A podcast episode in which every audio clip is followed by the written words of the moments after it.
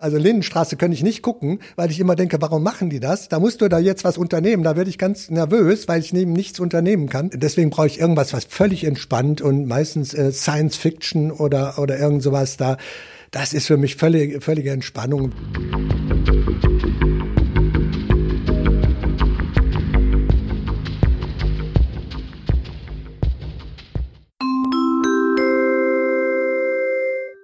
Endstation Berlin von der Wupper an die Spree. Der WZ-Podcast zur Bundestagswahl. Liebe Zuhörerinnen und Zuhörer, herzlich willkommen im WZ-Podcast zur Bundestagswahl. Mein Name ist Lothar Leuschen, ich bin Chefredakteur der Westdeutschen Zeitung und habe heute zu Gast Besuch aus Berlin, der schon da ist, nämlich Manfred Totenhausen. Der ist wer?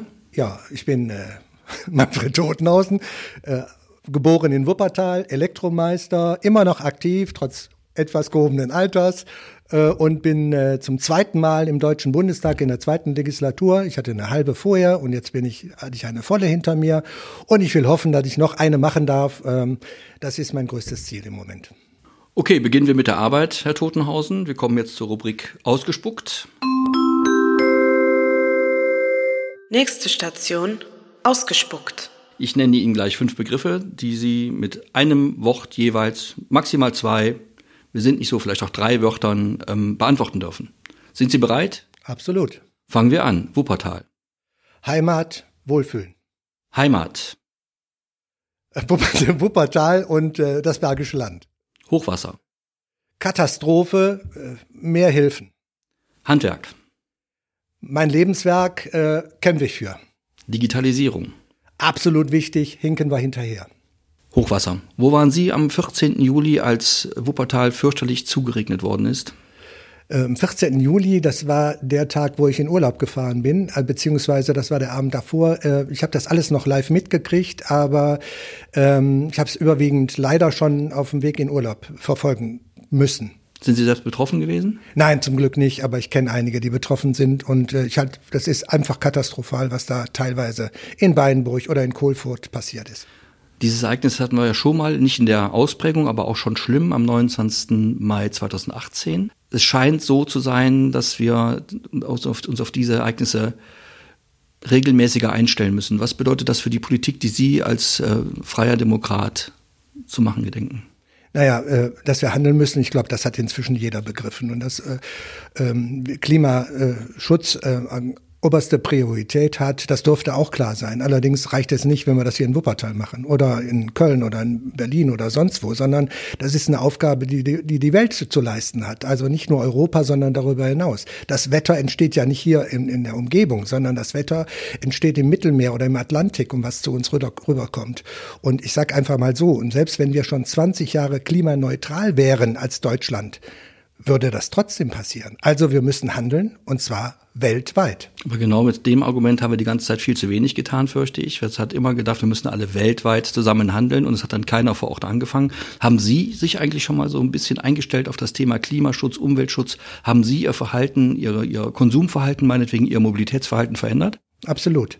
Ähm, das ist ein Gedanke, der einen täglich beschäftigt auch. Äh, politisch sowieso, da hat man ja damit zu tun. Aber auch dann fragt man sich privat, was kannst du da machen? Ich habe mir tatsächlich mein neuestes Auto, mein altes Auto war fünf Jahre alt und ich habe mir ein neues gekauft und ich habe mir ein Hybrid gekauft. Und, äh, das ist eine Mogelpackung, Herr Thomas. Ja, tut mir leid. Aber ich fahre zu, ich habe gerade nachgeguckt, obwohl ich jetzt mit dem Auto in Urlaub war, äh, weil es gar nicht anders ging. Äh, aber ich habe inzwischen zu 75 Prozent fahre ich elektrisch. Also das ist eigentlich schon eine Leistung. 20, 25 Prozent fahre ich noch tatsächlich mit mit Kraftstoff. Ähm, aber ähm, immerhin, das ist für mich der Einstieg. Also ähm, wie oft, gehen Sie wie oft gehen Sie denn zu Fuß, wenn ich fragen darf? Ich fahre viel Fahrrad.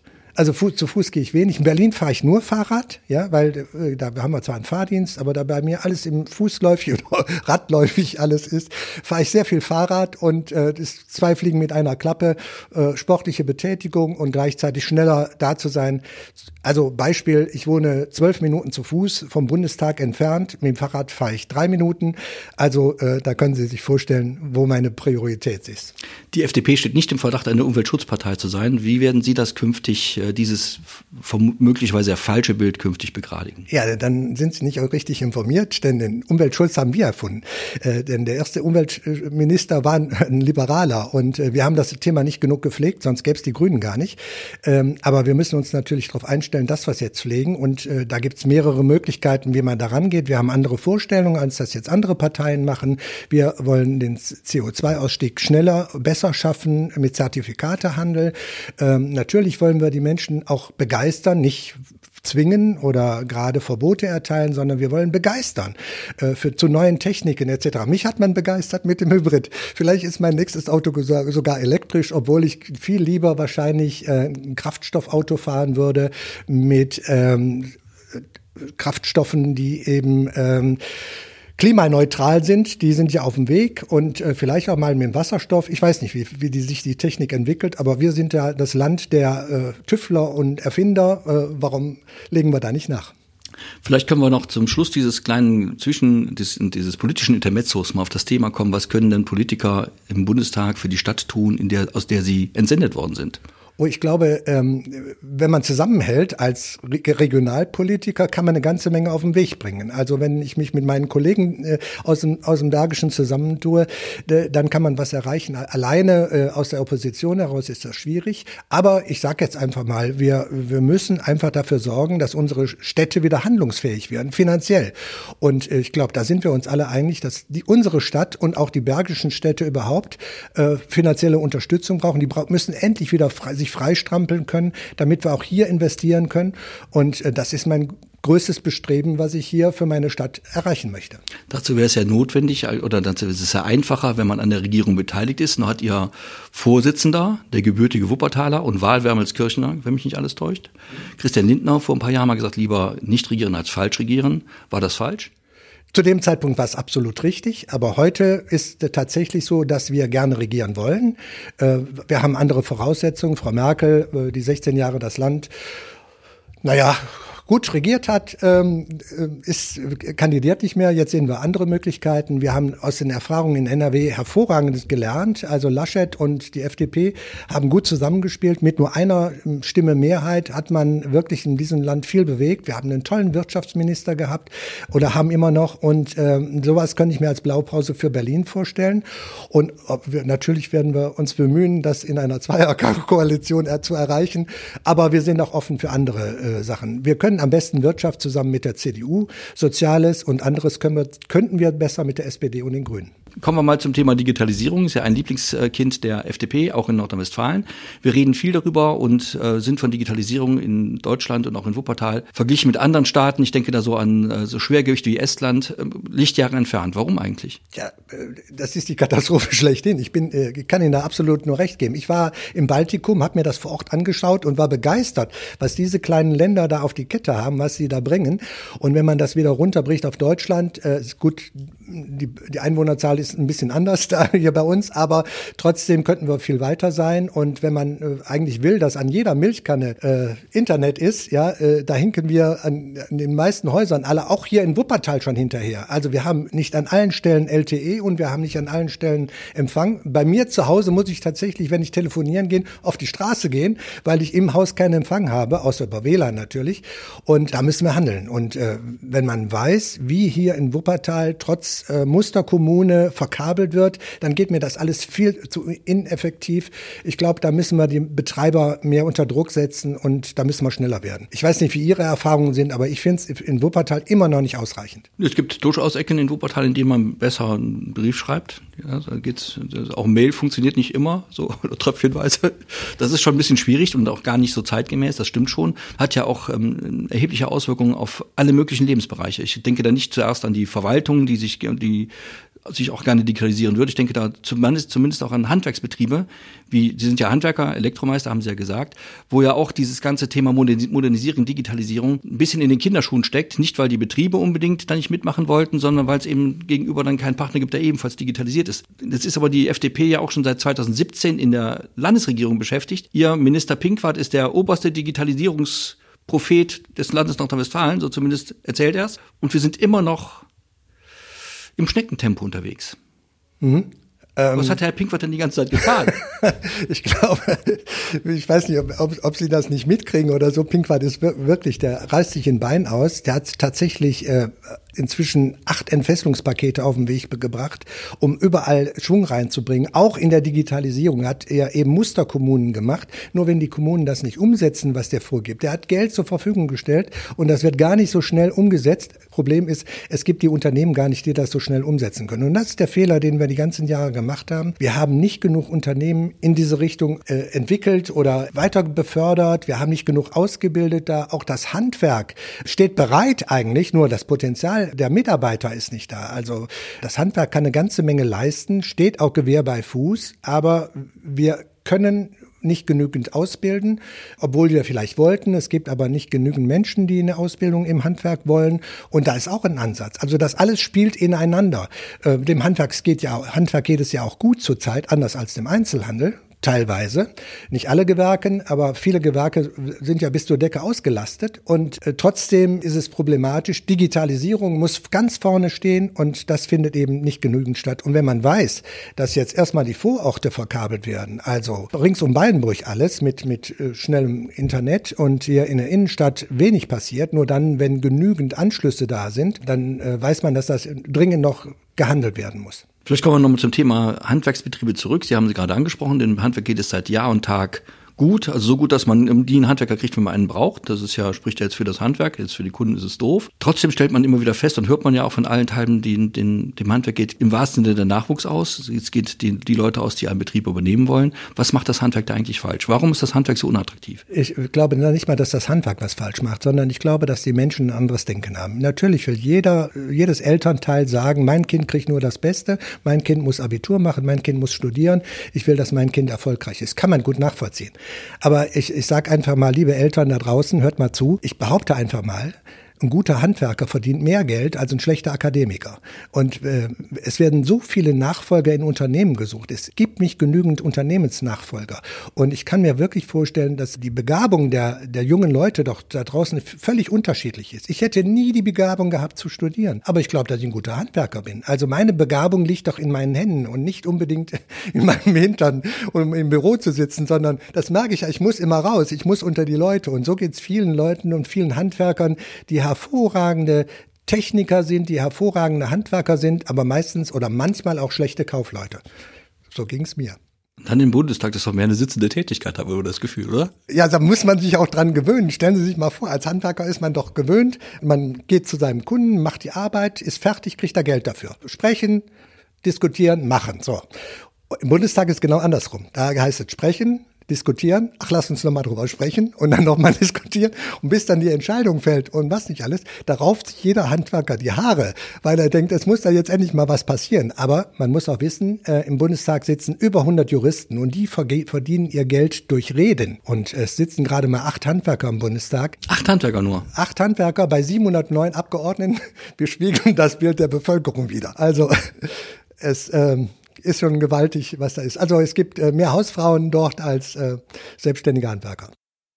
Herr Totenhausen, kommen wir nun mal zu anderen Menschen, die Sie was fragen wollen und um die Sie sich dringend bemühen sollten, weil Sie noch nicht heute und morgen, aber übermorgen Wähler sind. Nächste Station Junior Talk. Wir haben ähm, Mädchen und Jungen des Studierendenparlamentes der Junior-Uni nach Manfred Totenhausen befragt und sie gebeten, Manfred Totenhausen, den Bundestagsabgeordneten der FDP aus Wuppertal in Berlin, Fragen zu stellen. Ach super. Und die kommen jetzt. Ja, schön. Hallo, ich bin Zoe, neun Jahre alt und möchte folgende Frage stellen. Ich komme nach den Sommerferien auf das Gymnasium. Hier sollen schon die Fünftklässler mit einem Tablet arbeiten. Das finde ich sehr gut. Allerdings müssen meine Eltern das selber bezahlen, da die Schulen das Geld vom Staat für die Infrastruktur innerhalb der Schulen brauchen. Das finde ich schade und nicht alle Eltern können sich das leisten. Was wollen Sie dafür tun? Ja, hallo Zoe. Ja, ich gebe dir vollkommen recht. Natürlich äh, muss ein iPad ist Lehrmaterial und muss den Kindern und jungen Menschen auch zur Verfügung gestellt werden. Also ich bin dafür, äh, dass der Staat das bezahlt, damit ihr entsprechendes Material habt, womit ihr lernen könnt. Bin ich voll auf deiner Seite. Ich bin Serafina, zwölf Jahre alt und möchte wissen, wie Sie bezahlbaren Wohnraum schaffen wollen.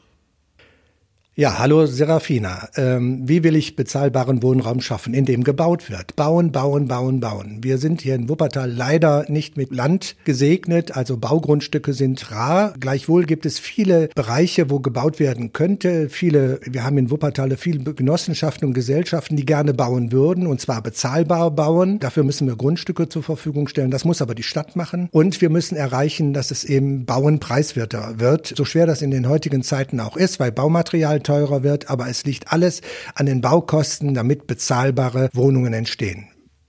Hallo, ich bin Mila, bin sieben Jahre alt und möchte wissen, ob Sie sich vorstellen können, ich dürfte bereits wählen. Wie würden Sie ähm, mich überzeugen, Ihnen meine Stimme zu geben? Ja, Mila, da müsste ich jetzt erstmal wissen, äh, was dich besonders interessiert. Äh, ich würde dir erzählen, wofür ich stehe, nämlich für Freiheit, Vernunft und Verantwortung. Ich weiß nicht, ob du das verstehst, aber das sind meine Ideale. Und wenn ich dir die klar mache, was, warum mir Freiheit so wichtig ist, äh, warum mir Vernunft und Verantwortung so wichtig ist, ich glaube, dann würdest du mir gerne deine Stimme geben. Ich bin Ellie, ich bin 14 Jahre alt und mich interessiert, wie Sie junge Menschen Wuppertals mit ihrer Politik erreichen wollen.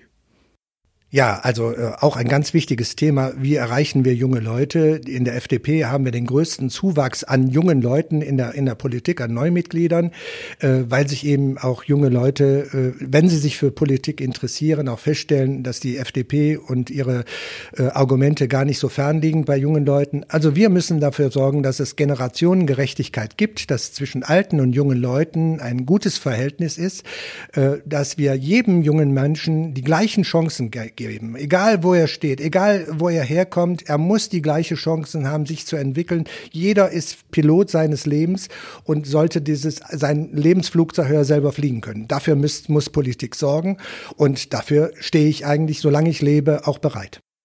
Hallo, ich frage heute für Sanja. Die ist elf Jahre alt und möchte gerne folgende Frage stellen. Werden wir Luftfilter oder ähnliches für die Schulen bekommen, damit wir im Winter nicht bei offenen Fenstern lernen müssen?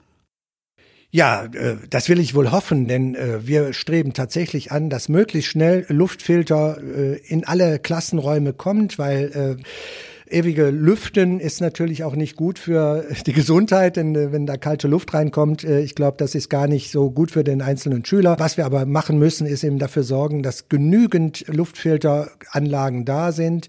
Äh, und zwar mobile würden reichen oder eben UVC-Lampen, also Leuchten, die also Viren und Bakterien beseitigen können, ist auch eine Möglichkeit. Auch das könnte man in Klassenzimmern aufstellen und mindestens in den Pausen einschalten. Ähm, das wäre der erste Weg. Also auch da bin ich voll dabei. Auf der nächsten Station unserer Reise mit Manfred Totenhausen Richtung Berlin machen wir mal, versuchen wir uns mal dem Menschen Manfred Totenhausen ein bisschen anzunähern, ähm, um ein bisschen zu erfahren, was denn der Mensch Manfred Totenhausen ist, wenn er nicht gerade Handwerker ist oder nicht gerade Bundestagsabgeordneter für die FDP. Vielleicht fangen wir damit an, Freizeitverhalten. Wir haben schon gelernt von Ihnen im Vorgespräch, Sie besitzen einen Hund. Ist das richtig? Jein. Jein, ich bin Hundeopa. mein Sohn besitzt einen Hund und ich darf den regelmäßig in Pflege nehmen, ein kleiner Mops. Und ähm, war auch jetzt mit uns im Urlaub, ein wunderbares Tier und ich liebe Hunde über allen über alles. Und ich habe äh, tatsächlich ähm, mehrere Tierschutzvereine mitgegründet, also Hundeorganisationen. Einmal Pro Tier Teneriffa war ich dabei, den gibt's aber heute nicht mehr, weil die maßgeblichen Leute da gar nicht mehr da sind. Und äh, aber eine Sache, die seit 20 Jahren läuft, ist äh, Dackel in Not. Ähm, ich war ja mal äh, im Vorsitzender eines Dackelclubs und äh, habe damals mit einer guten Freundin zusammen Dackel in Not gegründet. Und die gibt's tatsächlich noch heute, wenn man im Internet gehen, sind wir eine Plattform, wo wir jedes Tag oder jede Woche oder jedes Jahr auch Hunde vermitteln und zwar äh, nicht nur Dackel, sondern auch Dackelmix und Tackle-Mix oder das Ganze heißt auch Tackelhilfe und wir haben zigtausenden Hunden tatsächlich ein neues Zuhause vermittelt, indem wir also diese Plattform zur Verfügung gestellt haben und vom alten Besitzer direkt zum neuen Besitzer vermittelt haben. So weiß jeder, wo der Hund hingeht oder wo der herkommt. Oh, ja, das ist äh, tatsächlich so. Jetzt sagen ja Psychologen, ob das stimmt, weiß ich nicht, das ist der Mensch im Laufe seines Lebens an sein Lieblingstier sozusagen annähert. Der Dackel gilt als lebhaft, vorlaut, wild, jagdtriebig. Trifft das auf Sie zu? Ich glaube, eher als der Mops, der ja ganz ruhig ist. ich glaube, ich bin, wenn, wenn ich den Charakter eines Hundes habe, es kommt wahrscheinlich der, der, der, der Dackel, der Tickel am nächsten. Äh, nur ich bin nicht bissig. Manchmal ist ein Dackel ja auch bissig, äh, aber äh, das bin ich nicht. Ich bin eigentlich sehr, dann sehr freundlich und ich wedel auch gerne mal. Muss ein Politiker nicht bissig sein ab und an? Ähm, äh, nein, bissig muss er nicht sein. Er muss schon äh, Kontra geben können etc. Aber ich neige eher dazu, immer auch freundlich dabei zu bleiben, egal mit wem man spricht. Ähm, das ist ja auch gut für meine Seele. Der Mensch an ihrer Seite, der sie, der sie stützt, der ihnen hilft, der ihnen beim Stress mal zuhört, dem sie ihren Ärger mal abladen können. Wer ist das? Ja, das ist schwierig, weil ähm, meine Frau hat natürlich auch ihre Vorstellungen und äh, sie ist wahrscheinlich das Opfer, wo ich meinen Frust loslasse.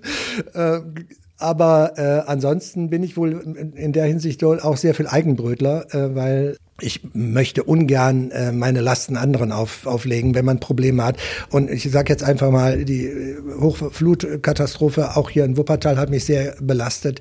Ich bin in Urlaub gefahren und hier äh, stehen Häuser unter Wasser und äh, das hat mich jeden Tag beschäftigt, ob ich jetzt meinen Urlaub abbreche. Aber ich war nicht alleine, sondern das war eine ganze Gruppe und ich kann nicht für die anderen jetzt mit abbrechen. Und das war, war ich hin und her gerissen. Und ich war dankbar, dass eben viele Parteifreunde sich auf den Weg gemacht haben oder andere Freunde und in Weinburg geholfen haben, stellvertretend. Und ähm, da bin ich sehr, sehr froh gewesen. Ich habe natürlich sofort, als ich das mitbekommen habe, sofort geguckt, wo darf ich spenden, wo kann ich was machen. Und habe geguckt, wer, wer, seriös ist. Und die Sparkasse hat tatsächlich äh, so eine Stiftung, wo man hinzahlen kann. Und das habe ich auch sofort gemacht. Da habe ich gedacht, so, da muss man sofort spenden. Obwohl ich gerade selber Spenden für meinen Wahlkampf sammle, habe ich gesagt, das muss allemal noch drin sein. Denn ich glaube, die Menschen, die da geschädigt sind, die brauchen jede Hilfe. Sie sprachen gerade, dass Sie Ihren Frust irgendwann mal abladen wollen. Was frustriert Sie? Ja, Politik zum Beispiel. Da, wenn man, wenn man wirklich glaubt, man hätte den besten Antrag der Welt äh, gestellt und äh, selbst der politische Gegner einem auf die Schulter klopft und sagt, uh, super, hast du gut gemacht. Beste Beispiel. Ich habe am letzten Donnerstag dieser Legislatur äh, zur Primetime, also zur besten Zeit, einen Antrag eingebracht, Handwerk äh, und Mittelstand nach Corona. Und ähm, das war direkt nach der Kanzlerrede, durfte ich reden. Und das war also schon ein Highlight, äh, übertragen Phoenix und, und, und sonst wo. Äh, mein mein Co-Redner war Hermann Otto Solms und da denkt man schon, man hat einen super Antrag da gestellt. Und äh, auch die Kollegen sagen, hast du toll gemacht, also andere Fraktionen und sagen, aber wir können dem nicht zustimmen, ist ja von euch. Und äh, das ist natürlich, wo du denkst, ach, so ein Mist. Also eigentlich ähm, wollen wir alle das Gleiche? Oder wenn mir Kollegen sagen, guck mal, komm doch nochmal im September mit diesem Antrag, vielleicht haben wir dann eine andere Situation, eine andere ähm, Ko Koalition, äh, vielleicht können wir das dann nochmal gemeinsam auf den Weg bringen. Ja, das frustet. Das frustet einfach. Äh, gleichwohl ähm, weiß ich das, aber man gewöhnt sich aber auch daran, dass man eben immer in der Opposition immer überstimmt wird. Das ist so da baut man schon mal Wut oder Frust an. Wut kenne ich wenig, aber Frust auf. Äh, und äh, den muss man dann irgendwo loswerden. In der Tat, das stimmt so. Opposition ist ja jetzt schon ziemlich lange für Sie jetzt, seitdem Sie wieder im Bundestag ja sind, die ganze Zeit ja auch, ist auch nicht so schön. Gegen eine große Koalition ist auch nicht ganz so schön. Umso mehr kann man ja mal zwischendurch sagen, ich muss mal was anders machen. Ich muss mich jetzt mal ein bisschen anders beschäftigen. Jetzt stellen wir uns Folgendes vor. Einen Dackel haben Sie nicht, der Mops ist mit, ihren, mit Ihrem Sohn gerade unterwegs und hat keine Zeit für Sie. Wie verbringen Sie dann Ihre Zeit? Ah, ich kann Ihnen das ganz normal sagen. Heute Morgen zum Beispiel war ich bei meinen Handwerkern, wo ich mich seit vielen Jahren zum Frühstücken treffe, war ich da. Da wird man geerdet, kriegt man auch mal verbale Ohrfeigen äh, über Politik und äh, hat auch viel Spaß. Und äh, anschließend äh, beginnt man seinen Tag. Ich habe ja meine Firma noch. Ich mache immer noch meine Rauchwarnmelder, ich mache meine Satellitenkopfstationen und äh, da bin ich unterwegs. Ich bin beschäftigt. Wenn ich in Berlin bin, machen das meine Mitarbeiter. Äh, ansonsten mache ich das selber. Ich bin auch noch viel bei meinen Kunden unterwegs. Aber nicht, weil, weil ich es muss, sondern weil es mir wahnsinnig Spaß macht, eben mit Menschen zusammen zu sein. Und äh, da weiß doch nicht jeder, wer ich bin. Und äh, da hört man auch gerne mal zu, was die Leute so erzählen und was die Leute sagen. Äh, ich finde es immer spannend. Mal ganz kurz einen kleinen Abstecher ins Fernsehprogramm. Jetzt sind Sie natürlich Politiker und gucken natürlich Arte rauf und runter und Dreisat auch. Aber jetzt stellen Sie sich mal vor, Sie müssten mal was gucken, was Sie gut unterhält. Was würden Sie sich da angucken? Also ich bin ja Netflix-Fan und gucke mir alle möglichen Staffeln an und äh, das ist meine Entspannung, wenn sie nicht zu spannend sind. Welche Staffeln gucken Sie da gerade? Äh, wir haben alles, äh, äh Lupin zum Beispiel habe ich gerade durchgesehen, eine wunderschöne Geschichte, äh, die Spaß macht. Also, meistens mag ich Fantasy. Also wenn es völlig überzogen ist, dann fühle ich mich wohl. Realpolitik äh, oder nein, Realleben äh, finde ich fürchterlich, weil ich immer denke, ich müsste helfen. Ich habe da ein Helfersyndrom. Also Lindenstraße könnte ich nicht gucken, weil ich immer denke, warum machen die das? Da musst du da jetzt was unternehmen, da werde ich ganz nervös, weil ich neben nichts unternehmen kann. Deswegen brauche ich irgendwas, was völlig entspannt und meistens äh, Science Fiction oder oder irgend sowas da das ist für mich völlig, völlige Entspannung, wenn äh, King Kong durch die Welt hüpft. Äh, das äh, kann ich mir wunderbar anschauen. Oder äh, Sherlock Holmes oder irgend sowas, das begeistert mich immer wieder. Äh, ich gucke aber auch wahnsinnig gerne und das immer und auch sonntags morgens, wenn ich Zeit habe, Terra X. Und äh, ich habe manche Folgen bestimmt schon vier, fünf Mal gesehen, aber die Welt ist so schön und da kann man so sehen, was es alles auf der Welt gibt. Begeistert mich immer wieder. Science Fiction, das hat ja auch insofern Sinn, dann können Sie mal sehen, was gewesen, gewesen wäre, wenn die FDP mit Digitalisierung Erfolg gehabt hätte. Absolut. Wäre schön gewesen. Aber wir, wir sind ja noch auf dem Weg. Also ich, ich gehe mal davon aus, dass wir in, in der nächsten Bundesregierung äh, beteiligt sind und dann werden wir sehen, dass wir ein, wahrscheinlich ein Digitalministerium bekommen und äh, dann geht aber die Post ab.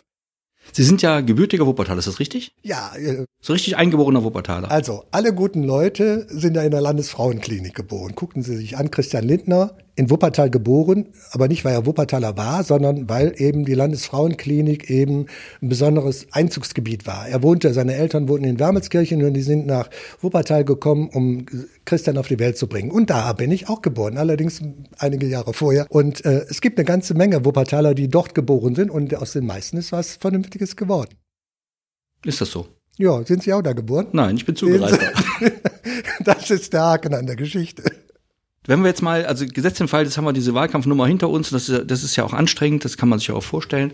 Dann machen Sie Urlaub. Wo machen Sie Urlaub? Ja, ich bin ja absoluter Holland-Fan, Texel-Fan, ja. Und ähm, ich fahre seit vielen Jahren nach Texel und ich brauche das auch einmal im Jahr, äh, mindestens. Manchmal versuche ich auch noch ein zweites Mal dahin zu kommen. Oder ich fahre nach Nordfriesland, äh, wo ich dann äh, mich, mich gerne aufhalten, weil da ist dann völlige Entspannung angesagt, frei von Politik, außer natürlich äh, E-Mails, die gucke ich natürlich jeden Tag, aber ansonsten äh, Fahrrad fahren, spazieren gehen, lecker essen gehen, wenn man das wieder kann. Ich gehöre zu den Glücklichen, die sich natürlich sofort haben impfen lassen, als es möglich war und deswegen kann ich auch vieles machen und ich kämpfe auch immer dafür und darum, dass sich möglich jeder impfen lässt, damit wir alle freier werden können.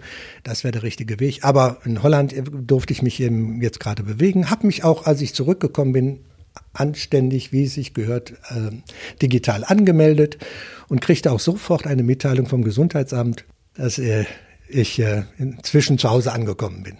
Aber da ich zweimal geimpft bin, war es kein Problem. Wir haben jetzt im Laufe des Gesprächs über viele Themen, so, die man natürlich dann in, in der Kürze der Zeit auch nur anschneidet, gesprochen, die ja eigentlich, wenn man sie mal zusammennimmt, schon auch ein bisschen Angst auslösen können. Wir haben über eine weltweite Pandemie gesprochen, wir haben über Hochwasser gesprochen, wir haben darüber gesprochen, dass, die, dass der, der Klimawandel uns in den nächsten Jahren mit ziemlich großer Sicherheit weiter beschäftigen wird und, und auch uns, uns Dinge abverlangen wird. Was macht Ihnen als Mensch eigentlich Angst? Fällt mir da bei dieser bei diesem ja, äh, das, was Sie angesprochen haben, macht mir alles Angst. Also ganz ehrlich, ich bin kein ängstlicher Typ und also um, um mich persönlich habe ich auch nie Angst. Äh, da bin ich schon im, viel zu mutig meistens und risikofreundlich, aber äh, freundlich. Aber ich bin ähm, ich habe Angst um andere Menschen eben. Also diese Klimakatastrophen, die, die jetzt regelmäßig kommen werden. Was passiert mit meinen Kindern. Ich habe einen Sohn, Schwiegertochter, eine wunderbare. Ähm, vielleicht haben die mal Kinder. Ich werde vielleicht mal Opa, richtiger Opa. Äh, was passiert mit meinen Enkeln? Und da mache ich mir Gedanken drum. Was passiert mit, der, mit den Jungen? Wenn man, früher habe ich ja immer gehört, früher war alles besser. Und habe immer gesagt, die ollen spinnen. Heute weiß ich, dass früher war wirklich immer alles besser, aber das kommt immer auf den Betrachtungswinkel an. Und äh, manche Sachen, wir, wir können auch im Dreck spielen, wir können auf der Straße spielen. Wir hatten keine Sorge, äh, egal, wenn die, wir sind einfach auf die Straße gegangen, haben da gespielt. Wir brauchten noch nicht mal Spielplätze, weil wir gespielt haben, wo Platz war. Und heute ist alles eben ein bisschen anders und ähm, da, da muss man sich wirklich Gedanken machen, was passiert. Werden wir den Frieden äh, für die nächsten 100 Jahre halten können, den wir mühevoll erreicht haben? Wird Europa stärker zusammenwachsen, was mir wichtig wäre. Im Vereinigten Staaten von Europa äh, könnte ich mir sehr gut vorstellen, so wie eine bergische Großstadt, könnte ich mir auch sehr gut vorstellen. Und äh, also das sind Punkte, die ich äh, denken würde. Ähm, aber um die Zukunft der Leute mache ich mir tatsächlich Gedanken, je nachdem, wie sich das entwickelt. Auf unserer Podcastreise nach Berlin haben wir fast die letzte Station erreicht. Daher vielleicht jetzt zum Schluss eine Frage. Wenn Sie eine Durchsage aufnehmen könnten auf dem Weg nach Berlin und sich an die Fahrgäste richten könnten, die dann mit Ihnen weiterfahren sollen, nach Berlin oder Sie nach Berlin transportieren sollen, wie sähe denn diese Ansprache, dieser Satz an die Fahrgäste aus? Liebe Fahrgäste, auf dem Weg nach Berlin kann ich Ihnen Folgendes mitgeben. Äh, bleiben Sie fröhlich, bleiben Sie gesund, schützen Sie sich vor allen möglichen, aber überlegen Sie sich auch, äh, wen Sie jetzt im September wählen. Ist Ihnen die Freiheit wichtig? Ist Ihnen Ihre persönliche Lebensweg wichtig? Wollen Sie Ihre eigenen Chancen nutzen? Dann wissen Sie, wen Sie zu wählen haben. Im Zweifelsfalle, wenn Sie das nicht wissen, können Sie mich trotzdem wählen. Das würde ich den Fahrgästen mit auf den Weg geben. Ja, es ist schwer, schwer was zu sagen dann. Äh, ich hoffe vielleicht mal, dass die Schwebebahn vielleicht wirklich nach Berlin fährt und äh, dann hätte man viel mehr Zeit noch, was dazu zu sagen. Manfred Totenhausen, vielen Dank für das Gespräch. Vielen Dank Ihnen. Tschüss, Herr Leuschen. Dies ist ein Podcast der WZ.